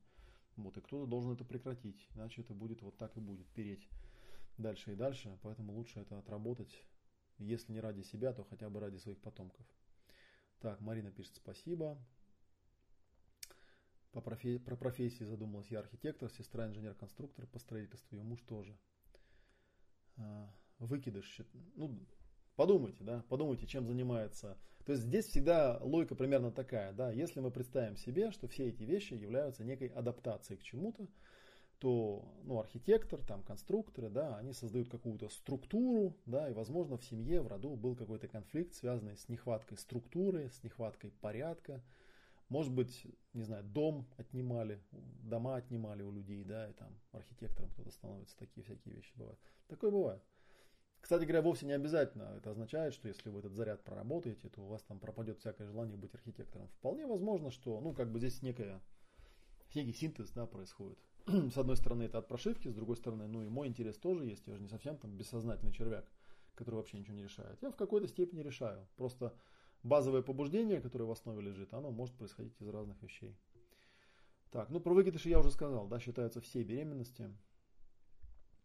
Так, спрашивают, Олег, при покупке эмоционального коврика есть ли инструкция к нему? Инструкция к коврику есть у меня в ЖЖ. Прям там есть тег, эмоциональный коврик. Жмете туда, и там есть все подкасты, все э, инструкции, которые можно придумать. Да? Хотя, в принципе, как я уже говорил, вот я когда про книги говорил, у меня, вот я смотрю, у меня тут тоже коврик лежит, здесь вот внизу под монитором. И я подумал, что, наверное, надо написать именно книжку. Да? То есть прям взять можно взять отекстовку, можно не отекстовывать и прямо прописать то, что я рассказываю про эмоциональный коврик. Есть лекции по эмоциональному коврику. Ну, в любом случае, да, если вам, опять же, если вы не очень понимаете, что такое тег, я же надеюсь, что вы понимаете, что такое тег, да, но это не факт, что вы это понимаете, да, поэтому я вам просто покажу еще раз на экране, как, как теги находятся. Вот я у себя в блоге, видите? вот здесь находятся так называемые теги, вот они. Если вот по этим по этому многоточию, по этим точкам кликнуть, то появятся, вот они все вместе тут собраны. Теги это такие метки, которые прилепляются, да, ярлычки. И мы теперь найдем обычным поиском эмоциональ. Так, нет, что-то он не там ищет. Эмоциональ. Вот он, эмоциональный коврик. Вот, и тут есть у меня подробно, прям по шагам, вот всякие фотки собраны рассказано, что он из себя представляет. Мы, кстати, игру вот э, изобретали. Вот есть видео, где я рассказывал на FaceTime, на транслировал, сейчас он на YouTube лежит, э, что такое коврик, как он работает. Есть еще статья, вот, да, пошаговые инструкции, что с ней делать и так далее. На самом деле, конечно, для того, чтобы ковриком хорошо начать пользоваться, нужно, вот, кстати, лекции есть, да, я дважды читал лекцию, была лекция РПТ-3, вечерняя, и ОСС это осенняя суперсерия 8, где я подробно это рассказывал. Да, это, это все находится в продаже. А, вот была еще осенняя суперсерия 4. Тоже эмоциональный коврик, там видите, вот на заднем плане он там фигурирует. Я там рассказывал, показывал, что как. И тайм-коды есть, можно посмотреть, где там что. Вот, так что все инструкции есть. Да, вот книжки бы написать, наверное, есть смысл, если книжки кто-то в наше время все еще читает. Так, что у нас тут еще спрашивают? Так, спасибо, поняла, живи проще посмотрю. Ага. Так, интересно про транс, выложите, пожалуйста. Ну, я про транс, я думаю, есть смысл рассказать, а не выложить, потому что сама статья, там она хоть и обработанная, она не очень такая, эм, не очень понятна, мне кажется, она будет из текстового вида, да, что он из себя представляет. И класс здорово. Так, ну хорошо, вопросы вроде окончились, да, я еще планировал сегодня рассказать про символическое моделирование, да, для того, чтобы про него рассказать, я, ну, повод укажу, что я, собственно говоря, про него решил рассказать. Рассказать я про него решил э, потому, что у нас, так вот, хоп, наверх сбегаем. Сейчас я переключусь на обычное, обычный экранчик. У нас здесь есть э, баннер «Жизнь – это танец». Мы на целых 10 дней с группой, которая там частично уже набрана, с группой товарищей летим в Горный Алтай, где у нас будет интересная а, обу, а, обучательно-развлекательно-туристическая программа. Потому что мы там проведем 11 дней, ну или там 10, там да, еще день там плюс-минус на въезд-выезд, а, из которых 5 дней будет занятиями, будем сидеть на турбазе и заниматься. А 5 дней у нас будет такой увлекательный поход. Вот, и там будут два тренера, один из них буду я, Олег Матвеев, а второй будет Татьяна Дубинина. И Татьяна Дубинина будет вести танцевально-двигательную терапию. Это очень уникальная телесная терапия, совершенно такая удивительная, которой я очень э, увлекся да, за последнее время. И которая позволяет из тела находить и обнаруживать и выгружать очень интересные глубинные такие переживания. Вообще говоря, тренинг у Татьяны, тот, который она последний раз проводила, назывался «Экология совместности». Да, я вот с большим удовольствием трижды на нем побывал, ну и в четвертый раз тоже побываю в качестве участника, потому что, на мой взгляд, вот телесно-двигательная терапия это просто такая вот а, мало с чем сравнимая э, технология такого спонтанной, спонтанной телесной практики, скажем так, да, которая позволяет работать с вещами на уровне тела проявляющимися. А со своей стороны я буду преподавать, ну вот в эти пять дней у нас там будет сочетание такое, да, мы потом придумаем программу, как это подать. У меня, в принципе, упражнения расписаны. Я буду преподавать чистый язык и символическое моделирование. Чистый язык и символическое моделирование – это технология, которая изначально была разработана. Ну, чистый язык был разработан э, новозеландским терапевтом Дэвидом Гроувом еще в 80-е годы с целью работы э, с клиентами, э, на которых не срабатывала стандартная терапия, да, на которых не срабатывал гипноз, регрессивная терапия и тому подобные вещи. Вот. И он придумал э, набор так называемых чистых вопросов, которые позволяли человеку погрузить в его субъективную реальность по поводу тех переживаний, которые у него есть по поводу чего-то. И логика Дэвида Гроува была очень простая, что когда к вам приходит человек с какой-нибудь там амнезией, да, он ничего не помнит, но тем не менее известно, да, что он был травмирован, и у него там какая-то травма есть, он был терапевт, он работал именно с травмами. А, то тем не менее у человека все равно есть какие-то картинки, ощущения, да, эмоции, с которыми можно вполне работать. Проблема в том, что э, люди, работающие в русле нечистого подхода, они всегда пытаются реальность человека притягивать под определенную теорию, под определенную модель, да, где, например, считается, ну, скажем, да, что человек должен вспомнить какое-то ключевое событие в цепочке, там, проработать его, и тогда его там отпустят. А Дэвид Гроув стал работать с так называемыми метафорами. То есть он просто брал эти ощущения и а, с помощью а, тщательно простроенной стратегии задавания чистых вопросов он начинал проявлять внутреннюю картину того, как человек это все переживает. У него есть такие классические примеры, да, когда человек говорит, у меня в голове хаос, такое ощущение, что у меня змеи в голове. Вот змеи, змеи в голове вполне можно проявить. Вот именно этот термин используется при работе с метафорами, проявление. То есть считается, что ну, можно примерно так это объяснить, да, что подсознание, оно постоянно подает нам какие-то сигналы, постоянно пытается как-то добиться от нас вот саморегуляции какой-то, да. Но подсознание не умеет разговаривать словами, поэтому оно до нас доносит все образами какими-то, да. И в этом плане символическое моделирование, оно очень близко к э, работе со сновидениями. Известно, да, что почему работа со сновидениями, она тоже так интересна, потому что сновидение это тот редкий Э, канал, который доступен каждому человеку, почти каждому, когда наше глубинное подсознание пытается общаться с сознанием. Да? Именно поэтому так популярны попытки сны как-то толковать. У Жильбера, кстати, есть целый семинар про э, символизм в сновидениях. Карл Густав Юнг этим очень много занимался и так далее.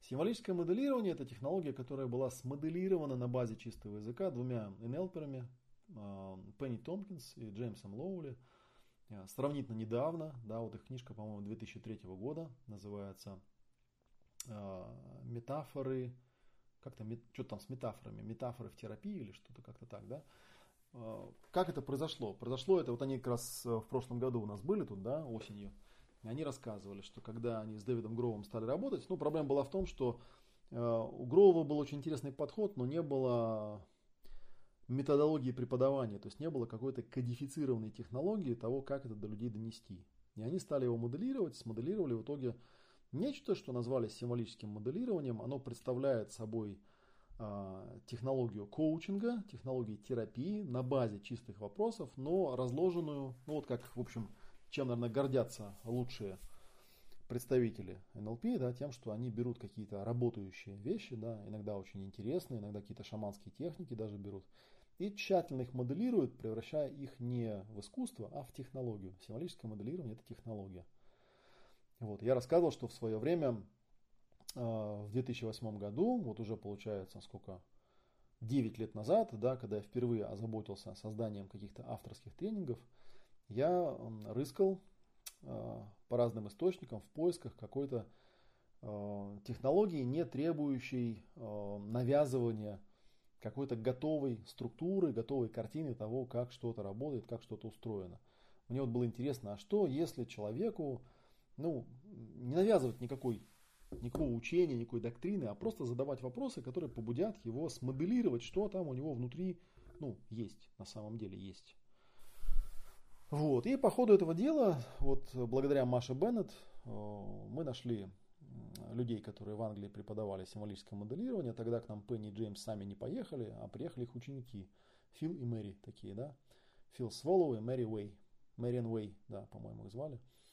Вот. И они, кстати, такие достаточно тоже интересные методологи. То есть здесь идет такая градация, да, был такой Дэвид Гроув, основатель, потом были Пенни и Джеймс, они такие теоретики, да, они создали очень мощный фундамент, написали книжку «Кирпич» под это дело. Но тоже, да, в книжке «Кирпиче» на самом деле очень много интересных вещей для тех людей, которые, ну, такие, знаете, вот, brainy, да, как говорят англичане, да, то есть они такие головастые, то есть хочется им разобраться, как это работает. А вот э, Фил и Мэрин, они чистые методологи, да, то есть они просто составляют обучающие курсы. И, кстати говоря, у нас вот еще в Москву приезжала э, Э, Кейтлин Уокер ее звали, да, по-моему. Вот, она, даже она, хотя она такой достаточно крупный специалист, и она работала в очень серьезных местах, там, включая ООН, даже она преподает курс, в принципе, по их методологии.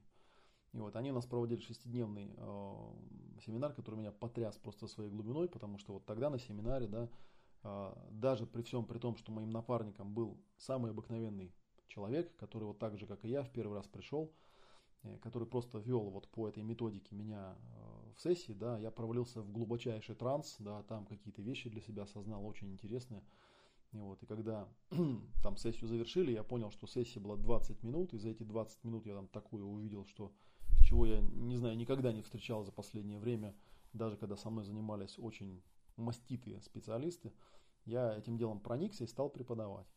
И вот со временем у меня э, после там нескольких десятков проведенных эм, семинаров выработался свой подход к преподаванию, да, и я выработал прямо последовательные упражнения, их всего шесть. Ну и, собственно говоря, они являются костяком э, этого семинара, да, мы просто их один за другим отрабатываем, нарабатываем и смотрим. И в этом плане э, символическое моделирование, да, хотя я бы, наверное, назвал его что, ну, чем-нибудь типа метафорического процессинга, вот, если бы я его как-то называл, да, потому что ну, в термины символическое моделирование мне, собственно, Оба термина не устраивают, потому что там работают не символами, а с метафорами, конечно, и не столько их моделируют, сколько прорабатывают, потому что, по крайней мере, у меня метафора это всего лишь средство. Да? Смысл не в том, чтобы добыть метафору, а смысл в том, чтобы решить вопрос, с которым человек пришел. И вот в этом метафорическом процессинге, э, который тоже да, построен, естественно, на чистом языке, на чистых вопросах, можно решать самые замысловатые запросы, самые удивительные вещи, да, которые никак по-другому не отрабатываются. Ну, если вы, опять же, вот следили, э, у нас, собственно говоря, если вы хотите узнать, э, что такое чистый, э, ну, чистый язык и все такое, у нас есть книжка, она бесплатная, вот ее можно загрузить и прочитать. Не могу сказать, что эта книжка прям там очень здорово излагает какие-то основы, да, но тем не менее Вот чистый язык и сим. Тут всего есть одна книжка. Вот она. Она называется «Чистый язык и символическое моделирование». Написали ее Уэнди Салливан и Джуди Ресс. А, две такие англичанки, сейчас не в Англии живут. Ну, они, помню, англичанки. Джуди Ресс, по-моему, из Южной Африки. Уэнди Салливан, не знаю, там откуда она. Вот. Эту книжку перевел я. В оригинале она называется просто чистый язык. Мы добавили чистый язык и символическое моделирование, эффективный коучинг через метафоры. Ее можно скачать, она, видите, 0 рублей 0 копеек стоит, да, и э, попробовать, да. Я, кстати говоря, когда эту книжку переводил, думал, может, не надо ее переводить, а то себе всю малину испорчу, да, люди будут скачивать ее, читать, на семинар ко мне не придут. На самом деле, когда я книжку переводил, я понял, насколько классно она написана. Это именно такая офигенная вводная книжка, которую я вам очень рекомендую прочитать. Она небольшая, да, я думаю, там за пару-тройку дней можно прочитать с упражнениями. Эм, и вы поймете, что такое чистый язык и чем он интересен. Да? Здесь в данном случае э, авторы не предлагают вам заниматься терапией, они предлагают вам э, заняться символическим, ну, заняться коучингом скорее, да, то есть посмотреть, как с помощью э, чистого языка э, можно смоделировать какие-то способности, да, э, размоделировать какие-то барьеры к развитию там, и так далее. Ну, в общем, то, на что обычно направлен коучинг. Вот. Ну и в частности, почему так получилось, что мы с Татьяной вот вместе преподаем, потому что Татьяна, она у меня была на нескольких, по-моему, даже семинарах по чистому языку, очень этим восхитилась. Она, кстати, кандидат психологических наук, да, и долгое время преподавала в университете. Это вот я там несколько раз упоминал, да, что это вот именно она мне все время такой ответила комплимент, что если ты, Олег, переживаешь по поводу там, академической непризнанности своей работы, можешь вообще по этому поводу не париться, потому что так по канонам трижды доктор уже точно тебе гарантирован был бы. Вот. Она очень увлеклась э, чистым э, языком, и она его везде использует, и в частности, кстати говоря, да, она его использует в танцевальной терапии. У Татьяны вот на ее танцевальной терапии уникальные упражнения – Э, уникальные как раз тем, что в принципе она никакой готовой структуры не навязывает. Я знаю других тренеров, которые тоже ведут что-то типа танцевальной терапии, но там, как правило, какая-то достаточно жесткая структура есть, где вот пытаются тебе какие-то упражнения давать, там, да, что-то там в этих упражнениях должно получиться, чему-то ты должен научиться. То есть идет не столько терапия, сколько обучение танцам, что называется, да. И в этом плане как раз вот люди, которые приходят на подобные семинары, там, точнее говоря, наверное, те люди, которые не приходят на подобные семинары скорее, они боятся, да, что на танцевальном тренинге надо будет уметь танцевать, а на тренинге спонтанное пение нужно будет уметь петь. На самом деле ни танцевать, ни петь там не нужно, потому что все эти вещи это чисто такая шаманская практика, да, ты просто приходишь и танцуешь, тело танцует само. А на пение, вот я там говорил, да, что я в начале июня, как раз после Жильбера, собираюсь съездить э, к Ане Запрягаевой на очередной раз там на выездной тренинг по спонтанному пению. Петь тоже не надо. Люди там не приезжают научиться петь. Люди приезжают научиться э, выгружать свои эмоции посредством голоса, самовыражаться, по сути, да. Вот, и Таня вот на последнем тренинге, она прям там сильно меня хвалила. Ну, наверное, видели, да, у нас есть там, вот на баннер, если кликните, попадете на, попадете на, здесь где-то есть ссылочка, да, попадете на приземляющую страничку, да, где все достаточно подробно расписано, что там к чему и так далее, да. Вот у нас тут есть такая страничка, ну, я ее уже показывал, да, давайте еще раз покажу. Она красивая, она мне нравится, тем более, что на ней э, изображено то место, которое, где мы будем э, туристическую часть нашего тренинга осуществлять. Видите, есть такие красные горы. Я там не был, удивительное место такое есть на Алтае настолько удивительно, что когда я эту рекламу выкладывал, кто-то мне даже написал, что типа, да нет, это все враки, эти горы, они в Китае находятся, они в Горном Алтае. Э, вот здесь есть небольшая такая видеопрезентация про путешествие тренинг на Алтае в августе 2017 года. Ну и рассказано, да, что будет в блоке у Татьяны, что будет в блоке у меня. Расписание по дням, и можно даже скачать программку в PDF. -ке. Вот. Сейчас пока, кстати, до 1 июня у нас есть скидка, так что если вдруг вы не были в Горном Алтае, если вдруг, ну даже если вы были в Горном Алтае, если вдруг вы не были на танцевальной терапии, и даже если вы были на танцевальной терапии, и если вдруг вы никогда не бывали на тренинге по символическому моделированию, и даже если вы бывали на таком тренинге, приезжайте, потому что, мне кажется, будет очень увлекательное мероприятие. Потому что атмосфера горного Алтая, плюс танцевалка, плюс метафорический процессинг, это будет что-то очень интересное и очень крутое. Вот такой у меня рассказ получился, да? Ну а теперь давайте посмотрим, какие у вас вопросы. Так, Кристина пишет.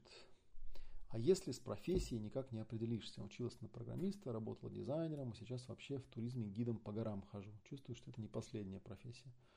Ну и такое тоже бывает. Тут, понимаешь, тут готовый, э, готовый, э, готового ответа здесь нет, да, готовой версии здесь нет. Бывает такое, что, ну вот есть, например, какая-то там родовая такая программа, да, что, ну, нельзя быть на одном месте, нужно постоянно менять деятельность и так далее, потому что, не знаю, какие-нибудь твои предки – сидели в какой-нибудь скучной деревне там, да, и, в общем, короче, ничего не достигли, и жизнь их, в общем, была неприятной, и они сами от этого страшно страдали.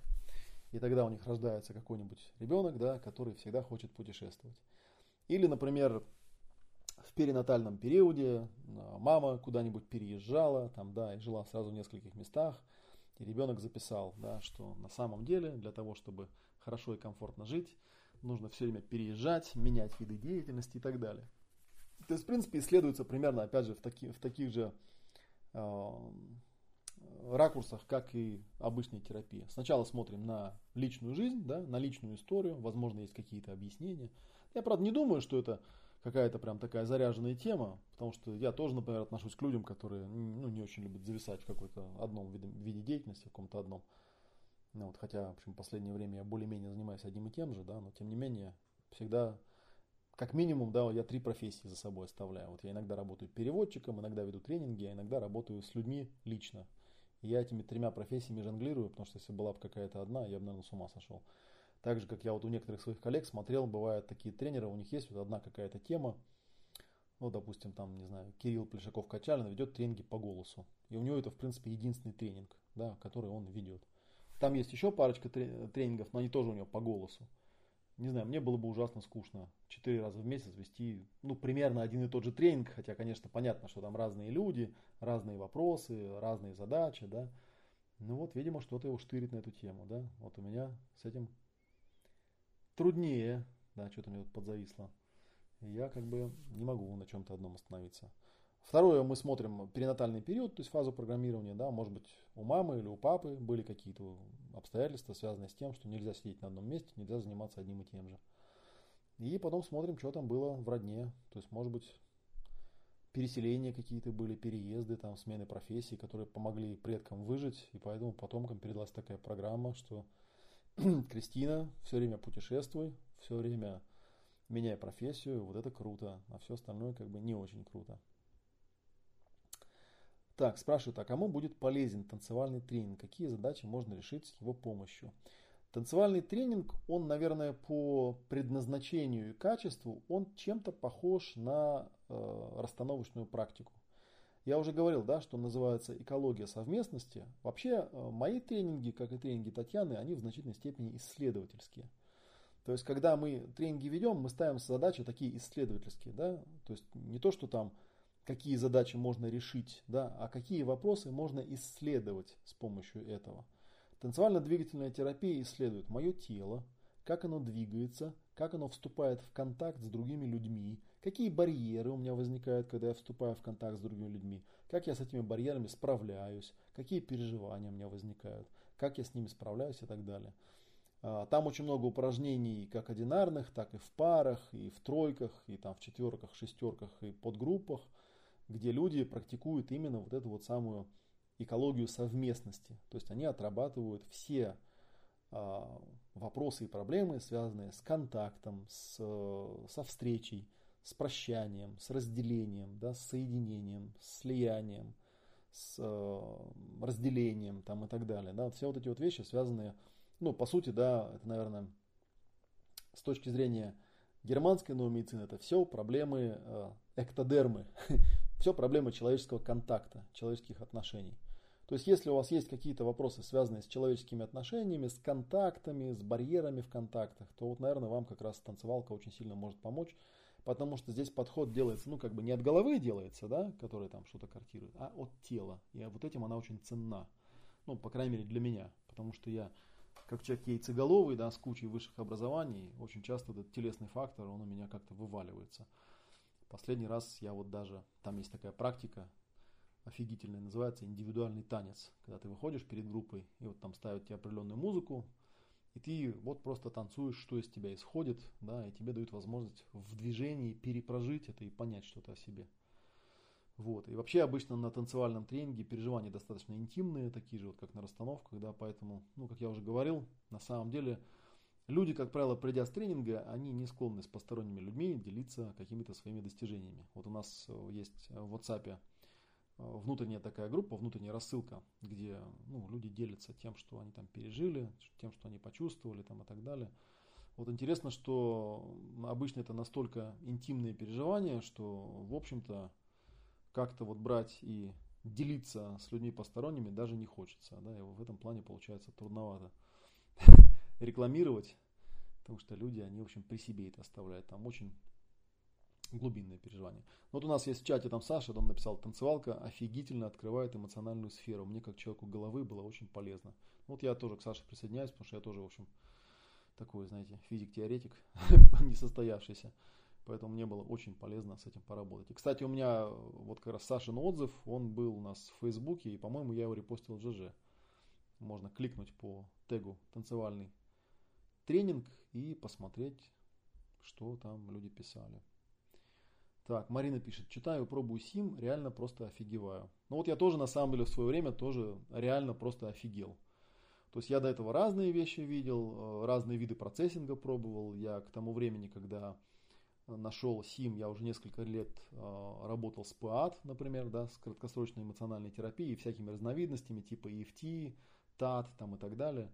Но меня вот реально очень удивило, да, насколько мощно я там в какие-то переживания провалился. Хотя вроде и ПАТ тоже такая. Ну, ПАТ, он такой узконаправленная такая вещь. Он работает с эмоциональными переживаниями, иногда какие-то тонкие философские вопросы. Ну, то есть не иногда какие-то тонкие философские вопросы, а тонкие философские вопросы с помощью ПАД, в принципе, не порешаешь. Да? Там с травмами он неплохо работает. А вот СИМ, он работает со всеми вещами, даже с тонкими философскими. Так, Олег, как я понимаю, чтобы не было зарядов в теле, необходимо их проговаривать, рассказывать кому-то, а можно ли просто выписывать дневник? Можно просто выписывать дневник. Но это опять же каждый находит в себе, в себе какие-то вещи, да. То есть в том плане вот если вопрос именно про заряды на теле, то мне кажется, что в этом плане танцевально-двигательная терапия, да, или какая-то терапия телесная, спонтанное пение, там, латихан, танцевальная двигательная терапия, там, расстановки, то есть что-то связанное с передвижением тела, да, или какая-то комбинация, они всегда мощнее работают. Потому что вот на спонтанку, на пение, когда я ходил, я был, э, сколько я, два раза был у Ма Протибы, у которой учится Аня Запрягаева, и пару раз был у самой Ани, да, и это все вот разы, которые я ходил, я вот говорил, да, что примерно вот эффект был такой же, как от танцевалки. То есть я выходил и думал, господи, как я классно отдохнул. Вот у нас э, семинар по пению длился 4 дня, а может быть 5 дней, я уже не помню, да, было это вот в прошлый раз я был на майские праздники, в прошлом году, видимо. Я вышел ну просто таким оттуда прокачанным, настолько ясное было внутреннее состояние, подумал, господи, я бы вот уехал бы на какой-то курорт, но вот где еще можно, да, так из себя все повыгружать, там и поорали, и поплясали, и потряслись, и все это поделали, это невозможно. На самом деле это уникальный шанс для современного городского человека свою телеску прорабатывать. Ну а если вопрос на тему того, что нужно ли это кому-то выгружать, э, опять же смотрите, можно выгружать дневник. Человек существо символическое, он может выгружать словами, буквами, текстом, танцем, рисунками, я не знаю, скульптурами, там куча есть способов самовыражаться, огромная куча, да. Есть люди, которые самовыражаются публично, то есть картины, например, какие-то рисуют, да, импрессионистские, скажем, да, или еще что-то такое. А есть люди, которые рисуют для себя. То есть все зависит просто от результата. Если для вас достаточно все это записывать в дневничок, да, это тоже некий процесс объективизации, то есть вы там что-то вот сфокусировались, что-то поняли, написали. Я, например, как-то вот за годы э, практики, как-то у меня так и не сложилось практики постоянного ведения дневника. То есть я дневник веду набегами, что-то вот у меня там прищучит, я там, да, возьму, запишу, потом как-то отваливается. Я к этому отношусь спокойно, потому что считаю, что, ну, не хочется писать дневник, ну и ладно. То есть я себя не заставляю в этом плане. Вот, ну, такое. Но вообще говоря, конечно, я так думаю, что А, писание дневника это такая базовый, базовый способ, да, самый основной. Остальные способы, они получше. То есть, когда у вас есть собеседник или группа единомышленников, или, не знаю, там, группа ВКонтакте, вот, или клуб анонимных э, страдальцев, там, да, вот, или танцевальный тренинг, там, или еще что-то, то это всегда лучше в кругу, чем просто одному там самому с собой, да, потому что человек существо социальное, ему важно, чтобы кто-то, чтобы когда он становится точкой источником, была какая-то точка приемник, которая бы воспроизводила то, что он переживает. Да, и вот там следом Кристина написала, Ирина, давайте друг другу выговаривать, мне тоже надо. Вот. Ну вот я в этом плане, кстати говоря, Татьяна Кольцова пишет, я влюбилась в Сим я в этом плане, но вот сегодня тоже, наверное, не буду в эту тему погружаться. Я хотел затронуть тему, я чуть попозже ее еще затрону, тему создания клуба процессоров. Хотя у нас в нашем профессиональном чате в э, тему эту раскритиковали, да, и в принципе достаточно справедливо, и многие мысли, которые там вот Софья писала по этому поводу. Вот, кстати, вопрос тут нашел, да. Э, по поводу того, что все эти профессиональные клубы, где люди там, обучающиеся на процессоров, да, начинают работать друг с другом, что они, в общем, заканчиваются такими, ну, сектоподобными какими-то такими свойствами, знаете, когда люди чего-то там а, друг друга ковыряют, ковыряют, как бы, да, а в реальной жизни они не работать не могут э, с реальными людьми, ни с реальными проблемами справляться, то есть все у них так в виртуалке как-то зависает. Вот. Отчасти Софья права, не поспоришь, так оно и есть, да, но тем не менее я думаю, что мы сделаем, я планирую, пока вот у меня план такой, я об этом говорил вчера на закрытом вебинаре, сегодня говорю на открытом. План у меня такой, я, наверное, в Фейсбуке сделаю группу, да, ну, формально, пока еще, да, на этом техническое название у нее клуб процессоров, куда можно будет попасть по подписке и где мы сможем обсуждать именно вот не какие-то там конкретные техники или какие-то там конкретные Э, приемы работы, да, а в общем, да, философию, практику процессинга, в том числе вот то, что я там, ну, я расскажу, короче, это отдельно, да, то есть э, как можно поддерживать э, начинающих процессоров, что им показать и чему их научить именно в плане общей практики. Потому что вчера на первом вебинаре по ПГС я как раз рассказывал о том, что на, на самом деле реально хорошо проведенная сессия, она становится, ну, она хорошо проводится не потому, что человек хорошо знает технику. Техника это дело десятое, по большому счету. Да? Главное то, у кого, в, у кого в руках эта техника. Главное, а, кто держит топор в руках, потому что топором, в принципе, и кружева можно делать, да, если уметь. Вот, а можно и на станке с ЧПУ, да, получить только короткое замыкание. И вот, я бы этому хотел отдельный курс, возможно, даже посвятить. Я вот вчера рассказывал, что у меня, в принципе, были курсы, которые были предназначены для отработки основных навыков процессоров. Был, в частности, курс Соло-практика 1, такой уже легендарный, да, и забытый, который я придумал в 2009 году, и который я несколько раз провел, и получил на него очень забавные отзывы. То есть люди мне говорили, круто, очень круто, но только непонятно зачем. Такой вот был странный отзыв. И я понял, что то ли, то ли я рано просто его как-то да, предложил людям, то ли я что-то в нем не доработал.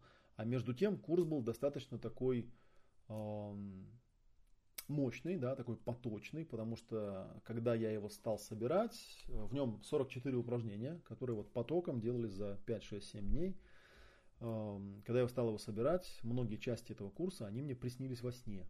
Потому что когда вот я его там собирал и в голове представлял себе, как эта система будет работать, вот я потом ложился спать и ночью вдруг понимал, что вот здесь вот этого не хватает, здесь вот этого. И когда он собрался в красивую картинку, я был восхищен красотой этого курса. Настолько вот он мне был прямо вот по душе.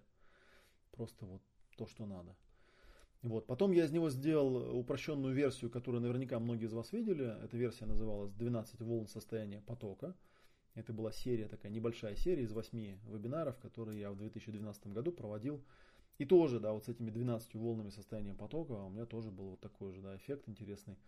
Я когда стал эти вебинары придумывать, я прям ночью вскакивал, да, и там быстренько писал, что ага, вот здесь должно быть вот это, вот это, вот это, вот это, прям прописывал, да. И вот там, кстати говоря, в 12 волнах потока в первый раз э, я э, на общую публику использовал слоган «Жизнь – это танец». Потому что это шкала. Это шкала Барри Файерберна такая была. Там жизнь это рабство, жизнь это покорность, жизнь это работа, там жизнь это инерция, жизнь это э, игра. И вот самый верхний уровень был жизнь это танец. Вот, и там тоже про это есть. Так что если вам интересно, откуда взялась вот эта вот вещь, да, про жизнь это танец на тренинг в Горный Алтай. Вот она взялась оттуда. И я эту тему хочу, ну вот как бы с людьми, я думаю, что я в этот клуб процессоров буду пускать людей, э, тех, которые что-то у меня проходили, да, какой-нибудь большой курс. Потому что, как я уже говорил, все мои курсы, они в принципе как, они как вот обладают такой да, голографической структурой. Да. В принципе, если вы какой-то один курс прошли, то, скорее всего, вы э, более или менее имеете представление практически обо всем, что я э, преподаю. Неважно, на чем вы оказались там, на эмоциях, на процессинге генетической сущности или на ясных отношениях, да, вы примерно будете знать э, один и тот же набор процессов, просто с разными аспектами, да, вот. И, конечно, у них есть какой-то общий стержень, и вот этот общий стержень хотелось бы поддержать. Так, что-то здесь какие-то вопросы появились. Название для клуба процессоров Omnibus. Двухэтажный автобус. Внизу клиенты. Так, у меня что-то здесь видео зависает. Я начал читать, да, что в слэке написано. Название для клуба процессоров Omnibus. Двухэтажный автобус. Снизу. Внизу клиенты, наверху процессоры. Че, круто. Хорошее название, надо запомнить. Да, вечерний ом уже есть, будет Omnibus. вот. И что-то еще я здесь видел. Интересный вопрос. Так, из Фейсбука. Когда-то прочитала э, где-то о том, что каждый год у человека есть период особой уязвимости. Наступает он примерно за месяц до дня рождения, проходит через месяц после. Что-то типа обновления системы. Не знаю, что там с уязвимостью, но у меня точно в это время всегда какой-то вялый депресняк. Вялый, потому что не совсем депресняк, а так апатия какая-то и жалельное состояние. И правда, оно к лету проходит. Не знаю, с чем связано, да и какая разница. Есть у каждого свои занозы. Некоторые поверхностные, некоторые настолько глубоко сидят, что их никто никогда не видит. Ты сам знаешь о том, откуда оно есть. Иногда забываешь, но стоит неловко повернуться, и застарелая глухая боль дает о себе знать. И ты ее глушишь, запихиваешь еще глубже. Сразу видно, да, что человек не процессор. И снова забываешь до того момента, когда случайное слово, мелодия, запах не напомнит. Сентенции типа «ты сильный, ты справишься», мимо, «справлюсь», какой ценой? Да, самой высокой, какую можешь заплатить чистоганом. И тащим вот так по жизни свои скрытые шрамы и язвы, а без них вроде уже Э, а без них вроде уже и не ты. Ну, да, про циклы интересно будет, это просто магия какая-то, да. Я согласен, на самом деле, да, что вот здесь вот человек как раз говорит про циклы, обратите внимание, да, что, конечно, у каждого из нас есть естественный цикл. А, вот известно, да, то есть понятно, что откуда, кстати, берется легенда, да, как мне кажется, про вот эти астрологические знаки там, да, всякие там стрельцы, козероги и прочее. Ну, как бы очевидно, что, по крайней мере, в России а, на той территории, на которой мы живем, есть четко выраженная смена времен года. Но вот хотя сейчас за окном май, да, ощущение такое, что не май, а какой-то октябрь, потому что черти что происходит и холодина. Вот. Но тем не менее, в общем и целом примерно известно, какая в среднем погода в мае. Да, и понятно, что люди, которые родились в мае, на свет появились в мае, они, наверное, все-таки вот э, мир воспринимают не так, как люди, которые родились в середине февраля, скажем, да. Или вот я родился, например, в середине лета в Казахстане, 26 июня наверное, я мир воспринимаю не так, как человек, который родился, ну, скажем, в середине января, да, и где-нибудь в Москве, на севере, да. Ну, для меня Москва это север, потому что вот, э, потому что первый год жизни, да, он начинается с определенных вот переживаний, какие становятся, которые вот первые приходят там и так далее, да. И да, наверное, понятно, что если есть какой-то день рождения, первый год, первый цикл, да, это естественный цикл, он связан ну, с периодом обращения планеты вокруг Солнца. И вот там, да, с первого дня рождения начинается воспроизведение. То есть мой день рождения это как бы день ноль. И опять начинается следующий цикл, и опять начинается следующий цикл. Поэтому вот автору этого текста, который Саша процитировал, мы бы что сказали? Если у вас перед днем рождения возникает какой-то вялый депресняк, и потом через месяц он проходит, значит что? Берите свою фазу программирования, смотрите, что было за месяц до вашего рождения, и что происходило месяц, э, в течение месяца позже. Да? И совершенно непонятно, да, вот зачем она так вот, я не понимаю, это такой пафос, э, знаете, такой русско-интеллигентский такой, да. И вот застарелая боль дает о себе знать, и ты ее глушишь и запихиваешь глубже. Забыв... Ну вот зачем это делать? Возьми себе процессора, как бы, да, возьми эту боль и рассмотри ее, проработай просто, все. Зачем ее запихивать куда-то? Да, и психология вовсе не сводится практически к, ко всякой хрени, да, типа там ты сильный, ты справишься там и так далее. Это чушь собачья, да, с этим справляться не надо. Это вполне понятно, что для человечка, который э, появился на белый свет, для него эти переживания являются действительно глобальными, да, потому что он фазе программирования, в перинатальном периоде, он страшно уязвим, все, что с ним происходит, отпечатывается на всю оставшуюся, жизнь, оставшуюся жизнь, и даже если ему потом там, 55 лет, да, он все равно все еще живет в этом цикле в какой-то степени. Ну и, соответственно, чем менее он осознан, чем меньше он практикует чего-то, чем меньше он э, занимается какими-то практиками, проработками, тем более явно этот цикл выражается, да, потому что с каждым годом, с каждым повтором он становится все более и более накатанной колеей. А наша цель, да, как пел Высоцкий, выбираться другой колеей. Мы с этой колеей боремся, да, мы ее пытаемся разбить, выйти из нее, отказаться от нее там, и так далее. Ну, если она не успешная, конечно, да, если успешная, то этого не нужно. Так, тут картинку даже запостили. так, да, в слэке закончились вопросы, смотрим. А, Анастасия Викторовна пишет, я дневник писала на психологических форумах, но местные жители меня не поняли. Не очень хочется видеть в ответ негатив, перестала. Теперь пишу сама для себя. Ну да, то есть э, я помню, было много проектов, где люди пытались э, писать какие-то дневники, там, публичные, да, такие как блоги, они что-то писали. Но да, здесь проблема возникает в том, что далеко не каждый человек, да, который все это будет читать, э, он будет готов для вас сыграть роль доброго и заботливого слушателя и свидетеля, или там процессора, да, и вас выслушать. Вот, а многие начинают язвить, многих э, э, рестимулирует, активирует то, что вы пишете. Я это знаю по собственному опыту, потому что ну, вот кто был у меня на семинарах, тот знает, что я часто, когда рассказываю какие-то теории, я много привожу примеров из личной жизни. И многих это страшно цепляет, да. Многие начинают мне говорить, вот зачем ты там на этих гонишь, зачем ты на тех гонишь, зачем ты про бывшую жену всякую херню там рассказываешь и так далее. И вот у меня была история, когда прямо на тренинге по отношениям в Омске это было, одна дама вскочила – и заорала там, как мне надоело слушать про ваши проблемы с вашими женами там, да, что вы такой придурок, что вы такой больной, там, если такие проблемы, идите решите их, и убежала с семинара. Вот. Я был несколько огорошен, потому что, ну, как бы оставшиеся люди, я их спросил, говорю, кому-то непонятно, почему я это рассказываю. То есть я вам рассказываю технику, и к этой технике даю иллюстрацию. И я эту иллюстрацию даю не потому, что у меня какие-то претензии к бывшей жене, которая у меня одна была бывшая, да, немного, всего лишь одна, у меня вторая жена сейчас. Вот. И это просто иллюстрация. Да, у нас были, мы были молодыми, у нас были очень интенсивные, яркие, эмоционально окрашенные отношения, да, с кучей конфликтов и так далее. И, в принципе, это в значительной степени помогло мне. Мне в этой теме разобраться и привело меня к Дэвиду Шнарху, да, и много еще к чему. За что ей в каком-то смысле спасибо. Если она меня смотрит, конечно, да, она вряд ли меня смотрит. И вот она такой человек странноватый в этом плане. вот, и я это привожу как, э, и, то есть я это как примеры привожу, но многих людей это реально активирует. Да, то есть когда вы берете и на форуме что-то высказываете, вот как есть. Да, вот я там в свое время мемуары написал о саентологах, там, да, вы не представляете, сколько людей ко мне потом приходили с претензиями, там, нафига ты это написал, нафига ты то написал. Хотя я в предисловии честно написал, я это буду рассказывать ровно так, как я это переживал тогда. Не сейчас, а тогда. Естественно, это было черт знает когда для меня. Это было уже там 20 лет назад, даже чуть побольше уже, да? Ну да, примерно 20 лет назад, плюс-минус.